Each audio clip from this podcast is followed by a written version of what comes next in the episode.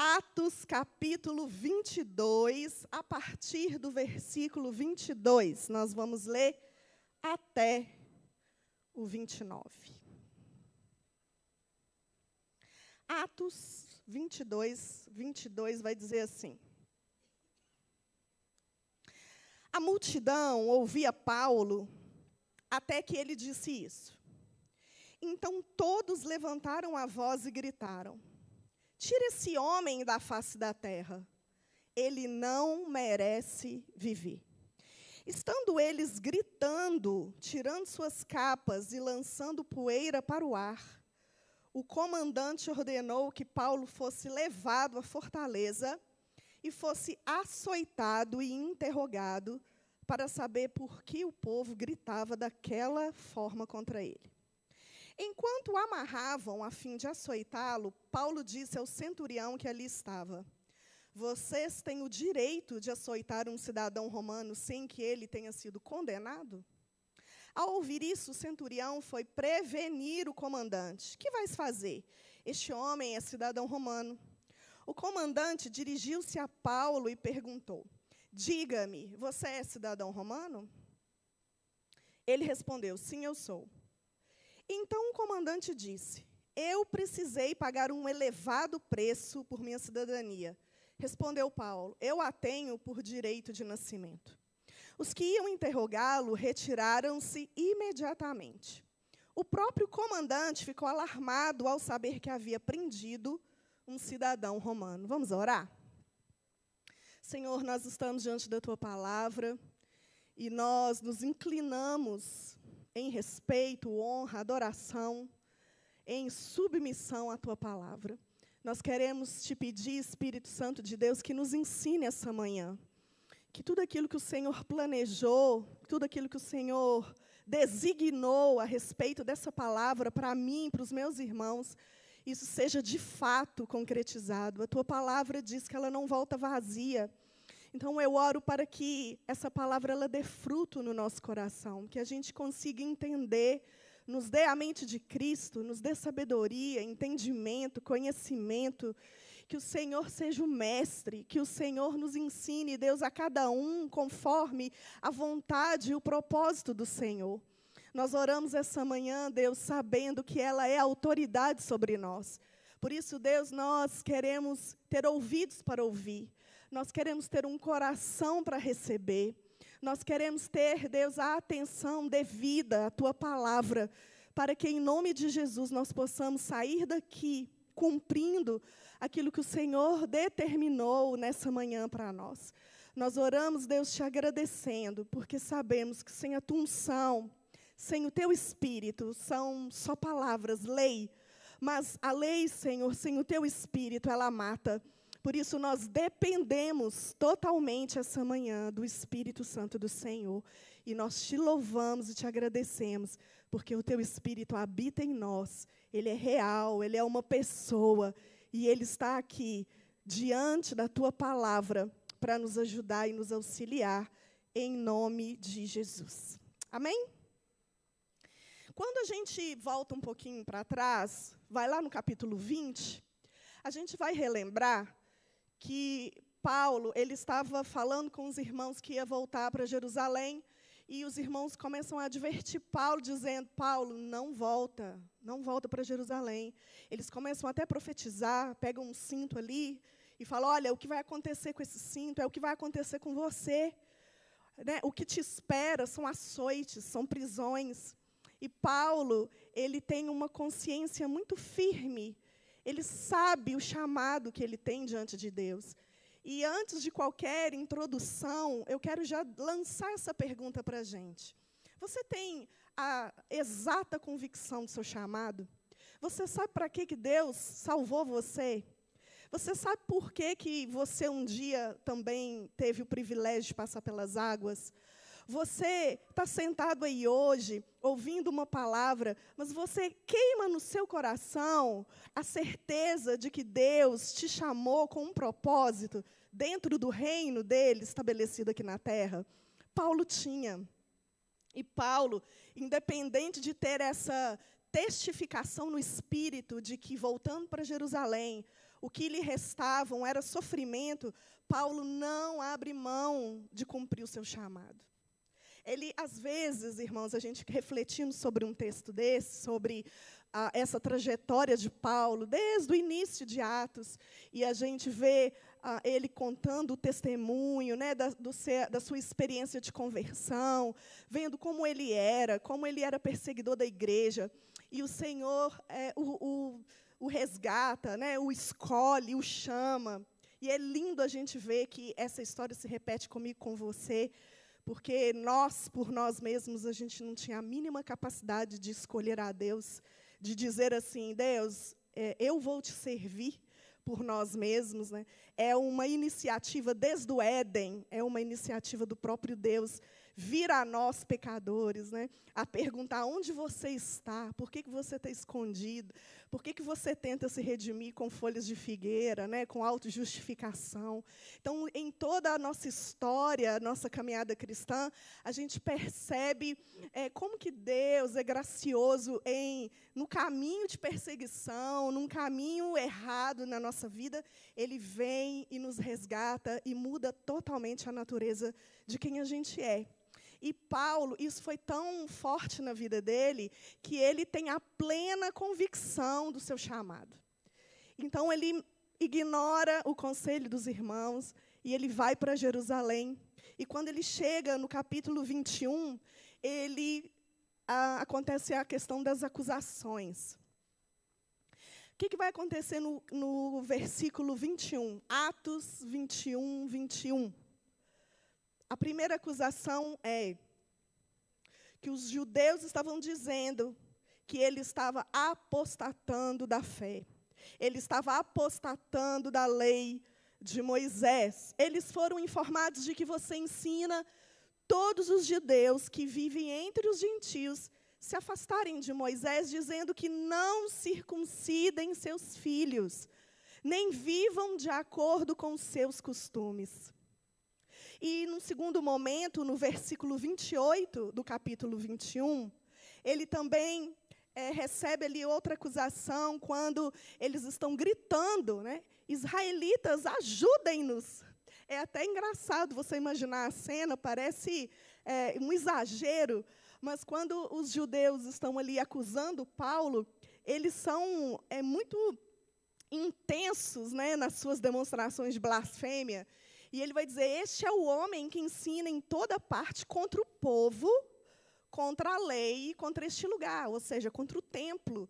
E isso eram acusações graves, eram acusações de apedrejamento. E aí ele vai dizer que Paulo estava introduzindo gregos, ou seja, gentios, dentro do templo. Em alguns domingos atrás, eu acho que foi até o pastor Bruno que trouxe a imagem da divisão né, do pórtico dos gentios, onde gentio, mesmo convertido, não podia entrar no lugar aonde os judeus ficavam. Existia um muro de separação. E isso era uma acusação gravíssima contra Paulo. E Paulo, nesse contexto, está ali sendo preso, açoitado, e vai então para a fortaleza de Antônia, que era bem do lado do templo. Vocês viram aqui também, uns domingos atrás, a foto, né, o pastor Bruno trouxe, porque eles ficavam ali bem observando o que, que acontecia no templo. Mas aí já no capítulo 22, a gente vê Paulo pedindo para se defender. E ele, quando pede para falar ao povo, ele vai falar em língua hebraica. Quando ele vai falar em língua hebraica, é, é interessante porque a maioria dos soldados ali, eles não têm uma intimidade com o aramaico. Alguns teólogos vão dizer que não era o hebraico comum que Paulo se referiu, mas era o aramaico antigo que ele estava dizendo. Então, quando ele é, quer se referir ao povo na língua do povo, é o que o pastor Silvio trouxe semana passada, os irmãos vão se lembrar. É a questão da, da empatia quando você vai falar com o que, o que pensa diferente de você. O que Paulo estava dizendo era: olha, eu sou do mesmo povo que você. Eu pertenço à mesma família. Eu pertenço à mesma fé. A gente é um.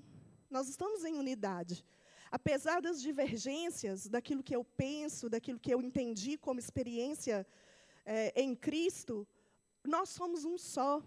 E aquilo agitou os, os soldados, um pouquinho mais para frente nós vamos ver isso, isso resultou ah, na, na prisão de Paulo, porque era comum que quem não era romano fosse preso, fosse açoitado para que confessasse as suas faltas. Né? Era uma forma é, de punição mesmo. Então, quando os soldados ali, a maioria deles não entendem muito bem aquilo que Paulo está falando com o povo, eles ficam irritados e prendem Paulo.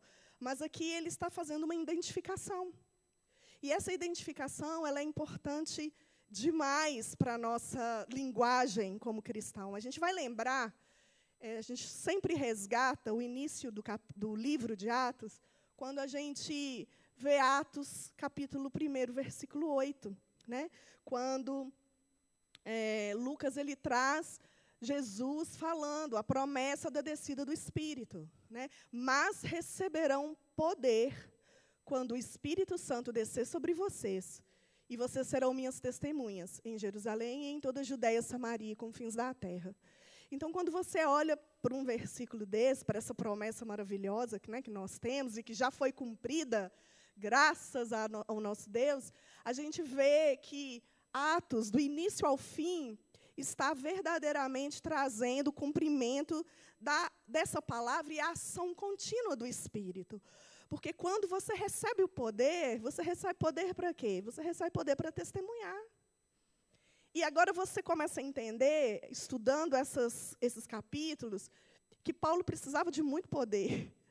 Eu e você, a gente ia precisar de muito poder. Porque de nós mesmos, na força do nosso braço, jamais né, a gente ia simplesmente dizer: eu vou testemunhar a, mi a minha experiência de conversão, mesmo é, sendo é, correndo risco de levar açoite, mesmo sendo correndo risco de ser preso. Então, quando você tem o auxílio do Espírito, ele é o nosso maior amigo né, no nosso ministério. Ele é aquele que nos auxilia e nos conduz à santificação no nosso chamado também.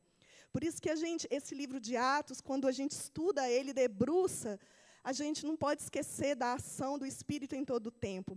Porque Paulo foi advertido, é interessante, parece que Deus está falando assim: Ô oh, Paulo, para eu não te deixar enganado, é isso que vai acontecer com você, mesmo assim você vai? E ele é, tem essa entrega. Irmãos, chamado ministerial é entrega, é renúncia. Chamado ministerial, não dá para separar, né, fazer uma dicotomia. É, eu sou a Miriam fisioterapeuta, dona de casa, casada, com dois filhos, e a Miriam, que tem um ministério de ensino, um ministério com as mulheres. Não dá. Eu sou uma só. Então, quando a gente tem essa percepção de que o nosso chamado ele faz parte da nossa identidade, é isso que Paulo está fazendo aqui, né, com o auxílio do Espírito. E esse chamado é um chamado comum que nós temos como igreja, independente da área específica que o Senhor te chama, nós somos chamados a testemunhar. E qual foi a última vez que você testemunhou? Qual foi a última vez que você esteve no meio de gentios, de gregos? Qual foi a última vez que você fez um café, um jantar e chamou pessoas que não são do seu convívio? Eu fiquei refletindo sobre essa palavra essa semana e fiquei pensando no meu cotidiano. A minha vida é a minha casa, a minha família, a igreja, o meu trabalho. Nessas três áreas, eu só convivo com crente. E eu me entristeci. Porque como que eu vou ficar testemunhando de algo que Deus fez na minha vida só com pessoas que já são salvas? Tudo bem, eu tenho um chamado para edificar o corpo, para fortalecer o corpo, de estar aqui né, e servindo vocês, mas eu também preciso entender que o Senhor me chama para testemunhar o Evangelho de Cristo lá fora. A gente precisa ter essa convicção de que ser cristão não é só vir aqui ao domingo e ouvir uma palavra, ou ministrar um louvor, ou, ou servir no Kids. A gente precisa ser intencional no nosso chamado de sermos testemunhas, porque senão não faz sentido eu ter recebido o Espírito Santo. Não faz sentido eu ter recebido poder. Por que, que eu quero poder? Para me engrandecer, para aparecer? Não, o poder que foi derramado através do Espírito é para me dar a coragem, a ousadia, a intrepidez, a intencionalidade de testemunhar aquilo que Cristo fez na minha vida. E a gente tem falhado nesse sentido. Né? E Paulo, quando no capítulo 22, ele vai testemunhar a sua experiência, ele vai contar desde o início que ele era um perseguidor, nós vimos aqui na semana passada, todo o processo que ele ficou cego, Ananias veio, e aí ele, algo muito lindo, é que ele não omite um ponto muito importante que está lá no versículo 21 do capítulo 22. Ele vai dizer assim: Então o Senhor me disse: Vá, eu o enviarei para longe aos gentios. Paulo poderia ter é, calado nesse ponto da, do testemunho. Ele poderia ter dito: é, Eu conheci a Cristo, tive um encontro com Ele, eu, eu entendi o Evangelho, Ele veio para morrer, para ressuscitar, e ponto. Mas Paulo, ele não nega o seu chamado. Ele foi chamado para evangelizar os gentios. A questão do, do evangel de evangelizar os gentios até determinado ponto, era aceito pelos judeus, nós vamos ver aqui um pouco para frente. Mas o fato do, da acusação de Paulo era grave, porque ele estava sendo acusado de introduzir gentios ao templo, facilitar o acesso a quem não tinha acesso. Então, isso era uma blasfêmia, era contra a lei de Moisés. Então, quando Paulo ele tem essa consciência do seu chamado, ele demonstra e nos ensina essa manhã que eu e você precisamos ter essa consciência também. Consciência de que se eu fui chamada com um propósito, eu preciso me vestir desse propósito, independente dos riscos que ele me faz correr. Então, caminhando para o versículo 22 de hoje, a multidão ouvia Paulo até que ele disse isso. Então, veja bem, nos versículos anteriores, as pessoas estavam atentas, em silêncio, ouvindo Paulo dar o seu testemunho, a sua experiência de conversão. Mas quando Paulo diz que ele foi chamado para os gentios, a coisa muda de figura. Aí ele então, todos levantaram a voz e gritaram. E aí ele vai dizer: tira esse homem da face da terra. Vocês conseguem perceber a ira do coração desses judeus? A ponto de desejar que um homem fosse tirado da face da terra, ou seja, que ele fosse morto. Eles queriam a morte de Paulo pelo fato de não compreenderem aquilo que o próprio Cristo fez através da vida de Paulo. Era uma blasfêmia, era algo que eles não conseguiam comungar ao ponto de não posso conviver com um homem desse no planeta. Tirem esse homem daqui. Ele não merece viver. E aí no versículo 23 vai dizer: estando eles gritando, imagina o alvoroço. Eles estavam tirando as suas capas e lançando poeira ao ar. Então, judeu, ele é muito intenso nas suas demonstrações. Né? Quando é, joga cinza na cabeça, é porque está de luto. Quando é, puxa sandália, né, limpa as sandálias do lugar, Jesus uma vez falou, né, se alguém não nos aceitar, quando ele estava mandando dois em dois, aí Jesus falou, olha, se não aceitar o evangelho, sacode a poeira dos seus pés e vai. Era como se dissesse, é, então eu não, não, não é responsabilidade minha.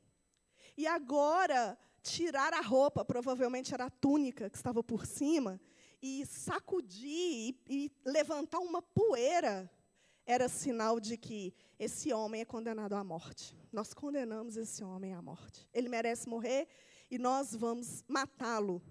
Esse é o desejo, é como se fosse um julgamento interno entre os judeus, dizendo: quando Paulo vê aquela poeira, é como se ele estivesse dizendo: vou morrer. Já fui condenado. Quando levantou a poeira, pode saber que foi uma, uma condenação de morte. Então, nós vemos essa reação e nós podemos refletir como que eles mantinham essa separação das raças. Né? O proselitismo ele era aceito desde que o gentio, quando fosse convertido, ele se convertesse ao judaísmo e ele passasse por toda a lei mosaica, ou seja, ia passar pela circuncisão e ia observar toda a lei. Mas o que estava acontecendo a respeito de Paulo? Eu queria que os irmãos é, abrissem a Bíblia em Efésios, no capítulo 2. Deixa marcado aqui em Atos 22 e coloca aí Efésios, capítulo 2, versículo 11. Efésios 2, 11.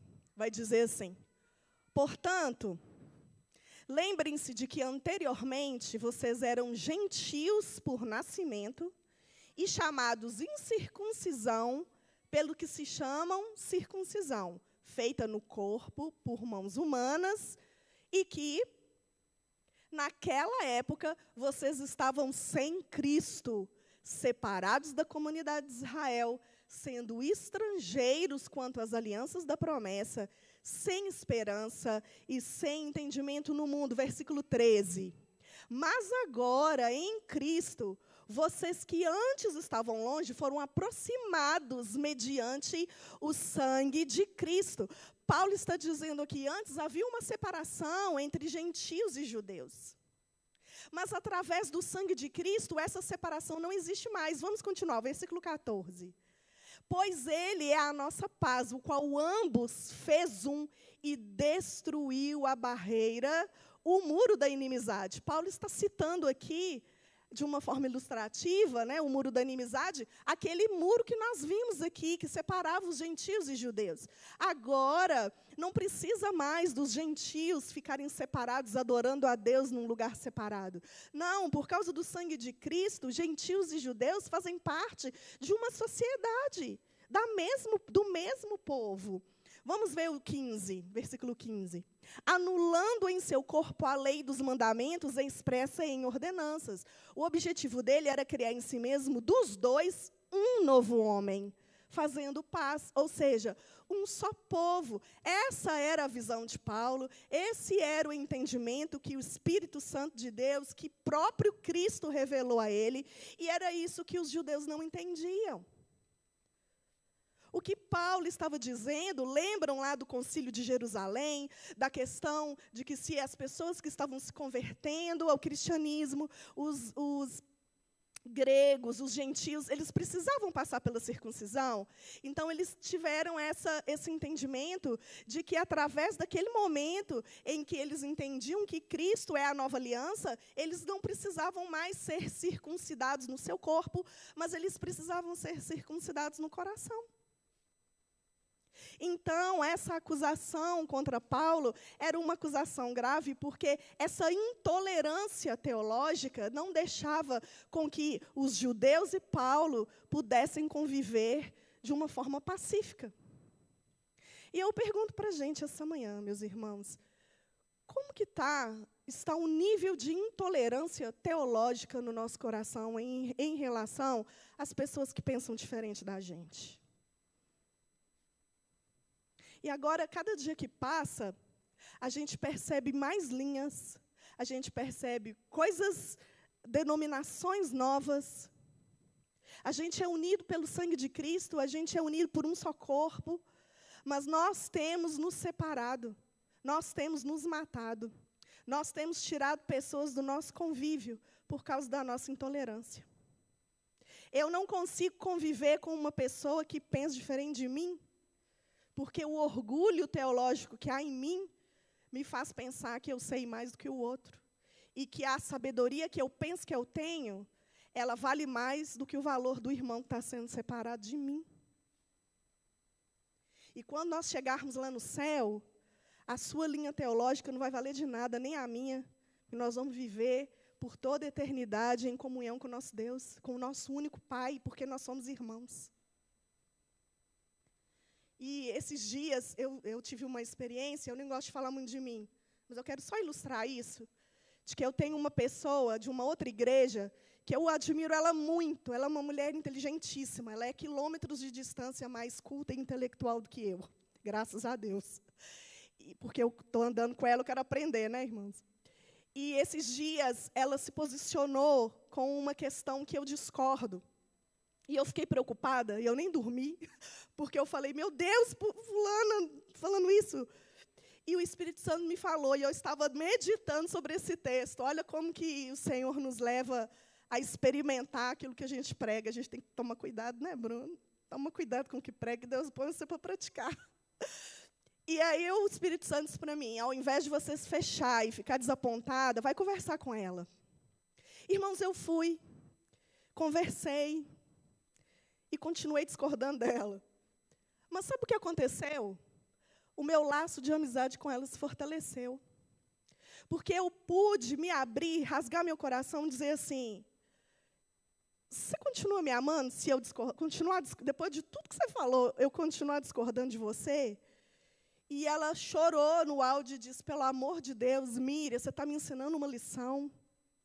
Porque a gente tem que se amar, ter amor uns pelos outros, não é assim que Jesus nos ensina? Amai uns aos outros como eu vos amei. Será que Jesus né, ele excluía as pessoas simplesmente porque tinha linha teológica diferente da dele? O princípio é uma coisa, irmãos, a gente não é, discute princípio. Mas existem linhas que a gente, às vezes, por exemplo, o calvinismo, o arminianismo. Existe agora, a gente está até discutindo muito isso no feminismo, né, no, no nosso curso de mulheres, a questão do igualitarismo e do complementarismo. E o complementarismo tem duas pernas. Então a gente fica ali discutindo e a gente vê cristãos genuínos, cheios do espírito, pensando totalmente diferente. Eu olho e falo: "Meu Deus, e agora? O que, que eu faço? E aí eu entendi que a gente precisa, como igreja, ouvir o outro. A gente não tem tolerância. Agora vamos falar uma coisa prática. A gente não consegue ouvir os da nossa casa. Quando nosso marido está falando um negócio que você não concorda, você tem paciência de ouvir? Quando sua esposa está falando uma coisa que você não concorda, você tem paciência de olhar no olho dela e escutar até ela parar de falar? a gente interrompe a fala, a gente está intolerante, a gente a está sem paciência um com o outro. Com os filhos, a gente está sem paciência de ouvir os filhos. Quando os filhos te cutucam, você está lá fazendo uma coisa importante, te cutuca para te mostrar alguma coisa, você manda o menino sair, você não olha no olho do menino, porque você não está com paciência. Então, nós precisamos, um texto desse de hoje, precisa nos chacoalhar, para nos fazer olhar para o outro, mesmo sendo diferente da gente, e ter amor e ouvir. E Paulo, quando ele traz toda essa esse texto do capítulo 22, falando da sua experiência e falando de quem, do que ele foi chamado para ser, né, um apóstolo dos gentios, isso era inegociável. Isso era algo de identidade. Deus, Deus estabeleceu assim, e isso era um fato. Ele não podia escolher algo diferente, e eu acho que ele nem queria, porque o chamado de Deus é um chamado irresistível, né, quando você entende isso no seu coração. E ele ali, vendo aquela poeira levantando, irmãos, vendo ali aqueles irmãos, ele tentando um diálogo, tentando uma aproximação na língua aramaica, tentando chamá-lo de irmãos, tentando explicar para eles com amor né, como foi a experiência dele, mesmo assim, os irmãos desejarem a morte. Isso tem que fazer a gente sair dessa manhã, levantar desse lugar e nos questionar como que nós estamos tendo a, as nossas divergências com as pessoas. Eu quero fazer um convite para você. Chame uma pessoa que pense diferente de você para tomar um café. Chame uma pessoa que tem uma linha totalmente diferente do seu raciocínio para comer uma pizza lá na sua casa. E ouça essa pessoa. Talvez você vai se surpreender e você vai ver que a pessoa tinha razão. E você aprendeu um pouco mais. E se você não mudar a sua opinião a respeito do assunto, eu te garanto que você vai ganhar um amigo. Né, você vai ganhar uma pessoa de confiança. A minha amizade com essa menina se fortaleceu essa semana. Continuo discordando dela, mas a gente continua tendo uma, o mesmo alvo, que é a eternidade em Cristo. Amém? Então, prosseguindo aqui no versículo 24, vai dizer: O comandante ordenou que Paulo fosse levado à fortaleza e fosse açoitado e interrogado, para saber por que o povo gritava daquela forma contra ele. Enquanto o amarravam, a fim de açoitá-lo, Paulo disse ao centurião: Vocês têm o direito de açoitar um cidadão romano sem que ele tenha sido condenado? Então ele agora vai lançar a mão desse direito, porque até então Paulo não tinha falado, né, que ele era um cidadão romano. Verso 26. Ao ouvir isso, o centurião foi prevenir o comandante. O que vai fazer? Esse homem é cidadão romano. Então, quando Paulo ele toma essa atitude de pegar a, a, a, essa, essa vantagem de ser romano, era a lei porciano-valeriano, que dava o direito ao, ao cidadão romano não ser açoitado para interrogatório. Vocês lembram no sacrifício de Cristo? Todo mundo aqui já assistiu o filme, né? Quando os romanos estão com aquele chicote de couro, na ponta tem um dente afiado, um osso afiado, e eles batiam e puxavam, rasgavam a pele para que eles começassem a confessar os seus pecados. E essa lei vai proteger o cidadão romano. Então Paulo ele vai dizer isso, vai dizer que ele é um cidadão romano e ele então vai ser é, livre, né, até então. No verso 26, 27, ele vai dizer: O comandante dirigiu-se a Paulo e perguntou: Diga-me, você é cidadão romano? Ele vai dizer: Eu sou, porque ele vai duvidar. É, alguns teólogos vão dizer assim: o Paulo estava tão mal vestido, estava tão simples, estava ali tão, né, talvez a poeira veio toda para cima dele, ali, numa situação tão difícil. Vai dizer: Esse homem aqui tem cidadania romana, que vergonha era porque só as pessoas de elite ou por nascimento poderiam ter o direito da cidadania. E aí ele vai dizer: sim, eu sou. Então o comandante disse: eu precisei pagar um elevado preço por minha cidadania. Aí Paulo responde: mas eu tenho por direito de nascimento. O que está acontecendo aí? O comandante está disputando com Paulo quem é mais romano do que o outro. E, no, no, caso do comandante, ele conseguiu a sua cidadania através de suborno. Né? Na época do imperador Cláudio, isso acontecia muito. Então, Paulo vai dizer: eu não obtive de forma ilícita, eu obtive por direito, eu tenho por nascimento. Então, é, quais são as diversas formas de ter uma cidadania romana? Nascer, né, por nascimento ser um cidadão de alguma colônia romana, Filipos, por exemplo, ser um soldado aposentado, porque aqueles soldados romanos ali que aposentassem não fossem romanos, eles poderiam garantir, e eles poderiam, é, um ex-escravo liberto também. Se um cidadão romano tivesse um escravo, passasse o tempo ali, ele fosse livre, ele poderia receber a cidadania romana. Então, agora, a partir de agora, versículo 29, né, eles estavam interrogando Paulo para tirar essas informações de Paulo. Então, na semana que vem, nós vamos ver que Paulo vai ser apresentado ao sinédrio. Então, o comandante abre mão de torturar Paulo e ele vai, então, se apresentar e fazer a sua defesa perante o sinédrio. E nós vimos que ele fez a sua defesa diante do povo. Na próxima semana, nós vamos ver no sinédrio. Algo interessante, irmãos, que nós precisamos ver aqui e refletir é como Paulo se relacionava com as autoridades. Né, Romanos 13, ele vai dizer isso, que nós precisamos ser, ser cidadãos que cumprem com as suas obrigações, pagam os seus impostos. E interessante, eu fiquei lembrando, Romanos 13, na época que a gente estava na pandemia, que só tinha mosquito na rua, só estava eu, Silvio e, pa, e, Silvio e Bruno aqui, gravando com o Xandão. E nós temos no YouTube um, uma pregação que a gente fez até um, um diálogo, uma conversa sobre Romanos 13, que é muito interessante quando a gente fala quando que um cristão é, não, não deve obedecer, quando que ele deve obedecer. Então, a gente convida os irmãos a acessar o YouTube e buscar essa, essa, esse dia, esse culto, no domingo. Porque nós, como cristãos, precisamos obedecer às autoridades, mas nós também somos uma resposta.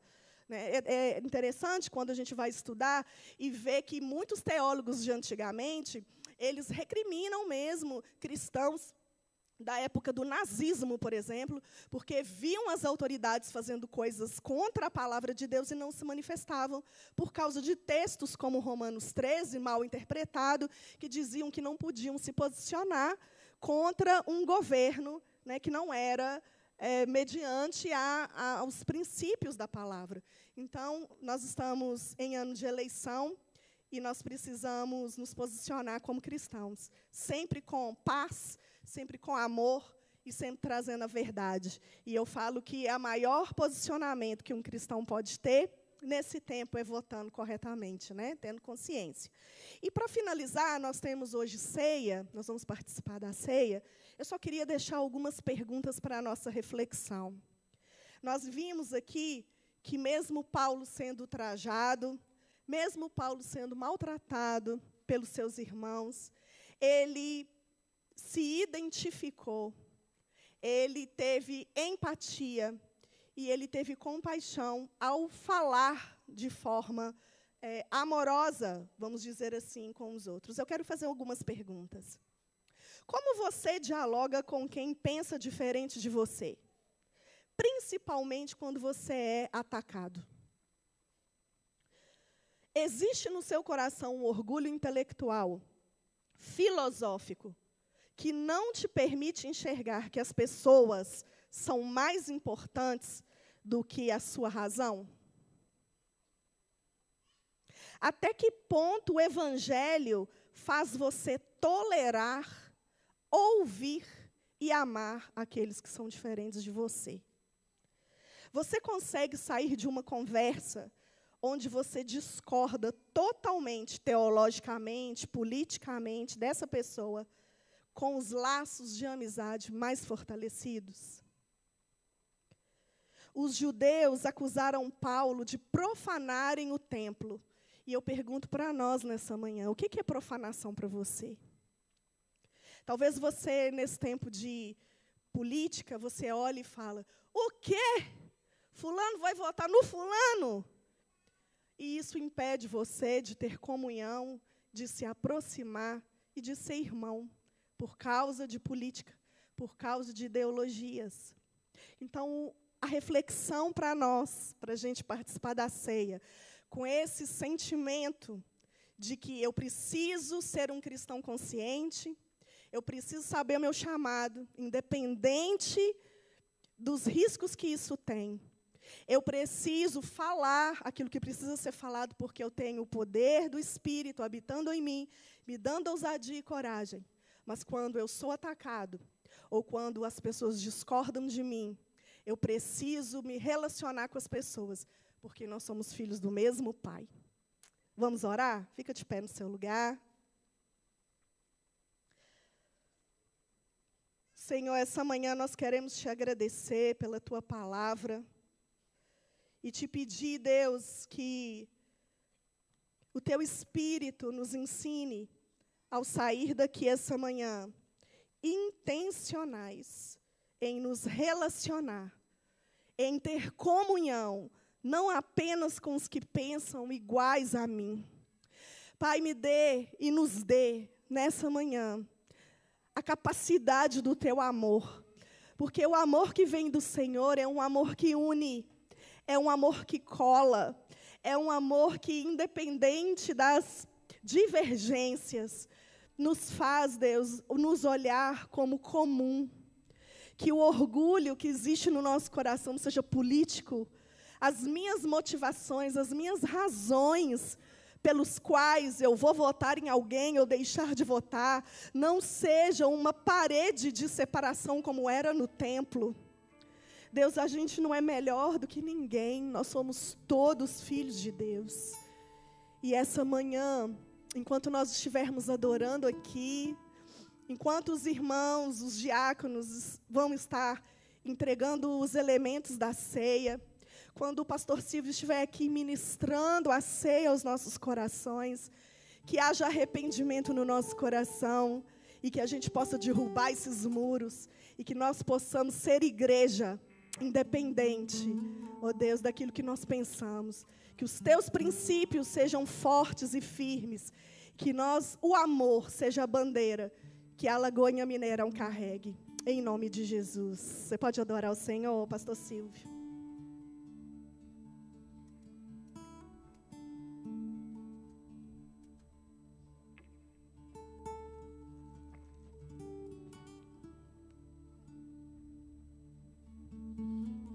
Glória a Deus por esse tempo, queridos. Hoje é uma ceia que tem um caráter especial. E por isso, antes de nós cearmos, nós queremos convidar aqueles que vão passar a cear conosco todas as vezes que estivermos aqui lembrando da morte, da ressurreição, do corpo que formamos como igreja. Então, antes mesmo do momento da ceia, eu quero que os irmãos recebam com muita alegria, com muita celebração, todos aqueles que hoje desceram as águas batismais. E eu convido a vir aqui receber o seu certificado de batismo, o Silas Carvalho Ramos. Caleb Luiz Veiga Ramos.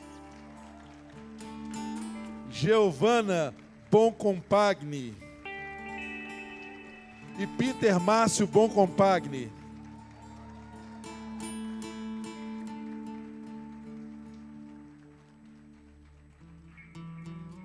Fiquem aqui bem bonito para todo mundo ver vocês. Aqui, ó, fica mais aqui de lado, ó. Vira o certificado lá para todos. Isso, coisa linda, né, irmãos? Que maravilha. O Peter. Só está faltando a Giovana. Giovana precisou ir embora, gente. Então nós vamos abençoá-la de qualquer forma daqui, lembrando da Giovana e abençoando aí em nome de Jesus. Convido a todos aqui a estender as mãos em direção aos nossos irmãos. Vamos abençoá-los e oficialmente recebê-los como membro da nossa comunidade.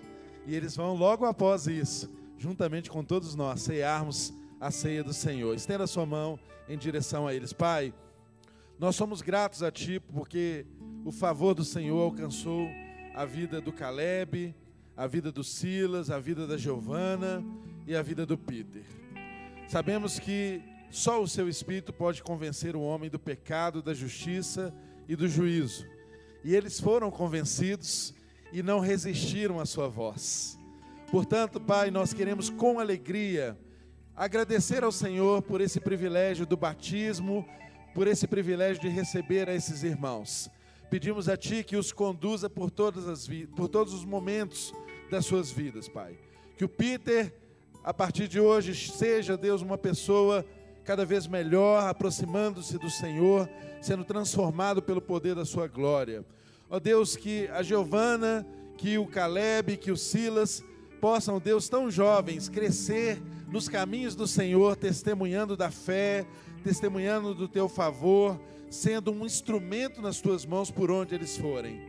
Nós, como igreja, os abençoamos e celebramos essa vitória, essa ordenança cumprida, em nome de Jesus. Amém. Amém. Glória a Deus.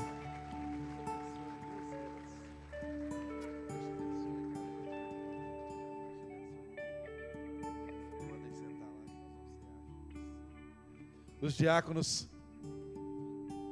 os diáconos, por favor, podem distribuir os elementos da ceia. E quero trazer a memória dos irmãos nessa hora em que vamos cear. O fato de que a ceia do Senhor é uma ordenança. Nós não somos simplesmente como igreja chamados a cearmos se quisermos, se possível for, quando quisermos, não. A palavra de Deus nos ensina que a ceia é uma ordenança, é uma ordem do Senhor Jesus.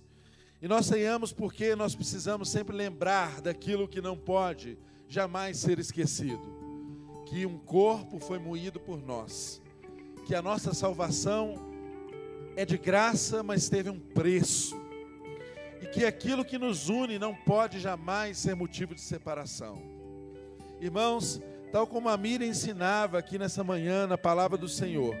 Nós vemos que Paulo em 1 Coríntios capítulo 11, quando ele estabelece aquele texto áureo que nós usamos para a ceia do Senhor, ele, antes de chegar ao versículo de número 23, no capítulo 11 de 1 Coríntios, ele diz que o cenário ali não era um cenário muito favorecido, exatamente porque os irmãos não tinham motivos para serem elogiados. Ele diz no verso de número 17: Entretanto, nisto que lhes vou dizer, não os elogio, pois as reuniões de vocês fazem mais mal do que bem. Irmãos, as nossas reuniões, se não forem centralizadas em Cristo, se não forem imersas ou submersas no amor do Pai, elas podem nos fazer mais mal do que bem. E Paulo está dizendo para esses irmãos assim: olha, vocês estão cada um comendo no seu horário, é cada um comendo sem esperar o irmão. Que bagunça é essa que está acontecendo? Não considerando um ao outro. A ceia é a festa do amor, é a celebração do amor. Era chamada como festa do amor nos tempos antigos, no tempo da igreja primitiva. As pessoas celebravam o amor. E ele então começa a ensinar dizendo que essa é uma tradição que não pode ser esquecida. Tradição é aquilo que entregamos de uma geração para outra. E é exatamente por isso que o texto está dizendo no verso de número 23 de 1 Coríntios 11: Pois recebi do Senhor o que também lhes entreguei. Que o Senhor Jesus, na noite em que foi traído, tomou o pão e, tendo dado graças, o partiu e disse: Isso é o meu corpo que é dado em favor de vocês. Façam isso em memória de mim. Da mesma forma, depois da ceia, ele tomou o cálice e disse: Este cálice é a nova aliança no meu sangue. Façam isso sempre que o beberem em memória de mim. Porque sempre que comerem deste pão e beberem deste cálice, vocês anunciam a morte do Senhor até que ele venha. Nós somos o povo da esperança. Nós somos o povo que anuncia a morte, que vive a vida e que espera até que ele venha. E a forma de vivermos a vida que Cristo nos deu está intimamente ligada à forma como nós entendemos a sua morte. A forma como recebemos o sacrifício que nos trouxe gratuitamente a vida, nos faz viver essa graça não de uma forma barata, não de uma forma desprezível, não de uma forma irresponsável. Por isso, eu e você, como igreja, somos chamados a comer o pão, lembrando que um corpo foi dilacerado, um corpo foi traspassado, um corpo foi machucado pelos açoites. O sangue foi vertido na cruz do Calvário. O meu Senhor e o seu Senhor morreu por mim e por você, para que a morte dele fosse vida em nossas vidas. Portanto, não despreze o privilégio de termos vida, porque isso custou a morte do nosso Senhor. E com essa consciência de que nós recebemos e transmitimos aquilo que do Senhor temos recebido, comamos o pão e bebamos o cálice, meu irmão, anunciando a sua morte até que ele venha. Coma do pão e beba do cálice.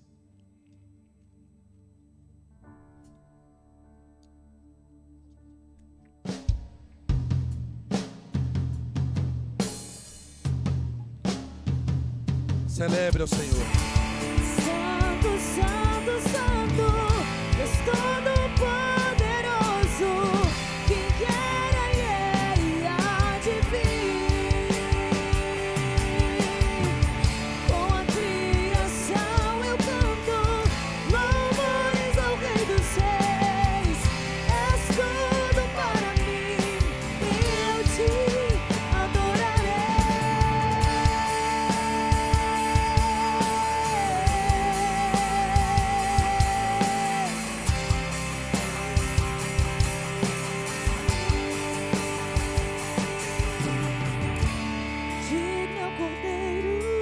é digno. Que foi morto. É por Ele, é para Ele. Santo, Santo Ele. Aleluia. É.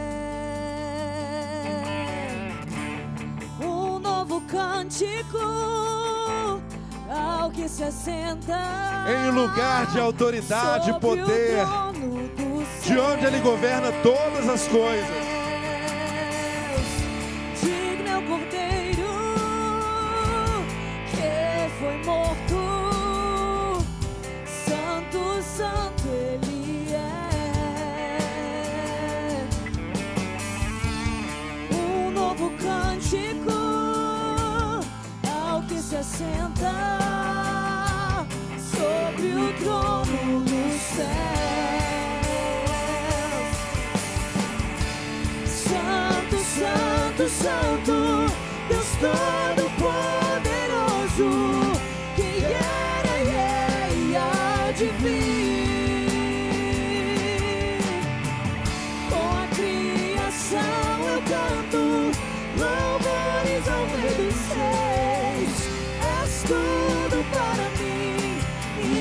Eu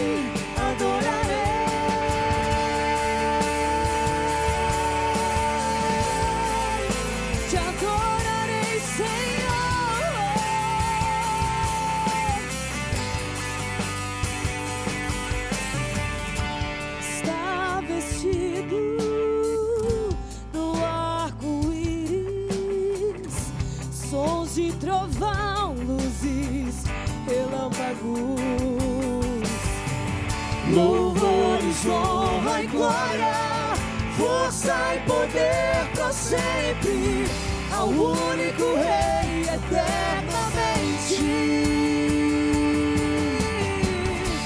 Santo, Santo, Santo, Deus Todo-Poderoso, que era e é e há de vir. Com a criação eu canto louvores ao Rei dos Reis. Tudo para mim e eu te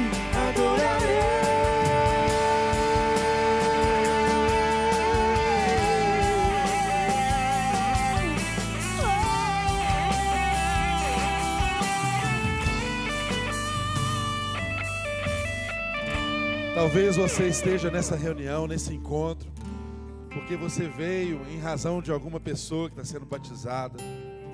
Talvez você esteja nesse encontro porque hoje é o dia da celebração da ceia. Mas talvez você veio hoje a essa reunião porque te deu vontade, te deu desejo de estar aqui. Mas de fato, se você está presente aqui hoje, é porque há um propósito maravilhoso de Deus por causa da sua vida. E nós, como igreja, não gostaríamos de que esse propósito não se completasse na sua vida hoje. De modo que, se você está presente aqui nessa reunião, nesse encontro, que é a expressão do Evangelho, porque o Evangelho é o encontro do Filho de Deus com os demais filhos da família. E se dessa forma Deus hoje falou o seu coração, eu quero ser parte dessa família, eu desejo ser filho de Deus, eu quero ter consciência de que sou filho de Deus e ser transformado por essa realidade. Hoje mesmo você pode receber a Jesus Cristo como seu único e suficiente Salvador. Talvez isso já tenha acontecido na sua vida. Talvez você já profira essa mensagem, já fale para tantas pessoas que Jesus é o Senhor da sua vida. Mas ainda lhe faltou coragem para colocar a sua vida nos passos que o Senhor da sua vida lhe exige. E um deles é o batismo, é uma ordenança. Você precisa se preparar para isso. Você precisa acatar, ouvir essa ordem e obedecer. O caminho da obediência é um caminho de bênção, irmãos. E você precisa tomar uma decisão.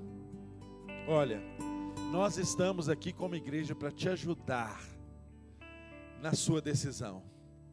Portanto, não saia desse lugar hoje sem se decidir por Jesus, porque Ele na cruz do Calvário já se decidiu por você. Não saia desse lugar também sem se decidir por se preparar e batizar e descer as águas. Porque o Senhor da sua vida não apenas disse que você precisava fazer isso, mas ele fez isso. Ele foi batizado. E eu e você não somos melhores do que ele. Não estamos livres dessa ordenança que é importante no corpo de Cristo. Então você que quer receber a Jesus Cristo como Senhor e Salvador, ou você que quer se batizar, ser batizado, pode ao final da reunião, agora mesmo, nos procurar que eu, a Mira, o Bruno, estaremos aqui para orar com você, para te instruir, para te orientar e para sermos uma bênção na sua vida com toda a equipe que serve essa igreja maravilhosa que o Senhor tem nos plantado. Quanto ao mais, que todo favor do Pai que te amou com amor eterno seja sobre a sua vida. Que a graça do Filho, que é palpável, que é uma experiência dos nossos dias, continue modelando, pavimentando os seus caminhos. E que a comunhão plena do Espírito Santo e as consolações que só Ele pode nos dar, seja hoje e sempre sobre todos nós. Vá na graça, vá na paz de Cristo, em nome de Jesus. Amém.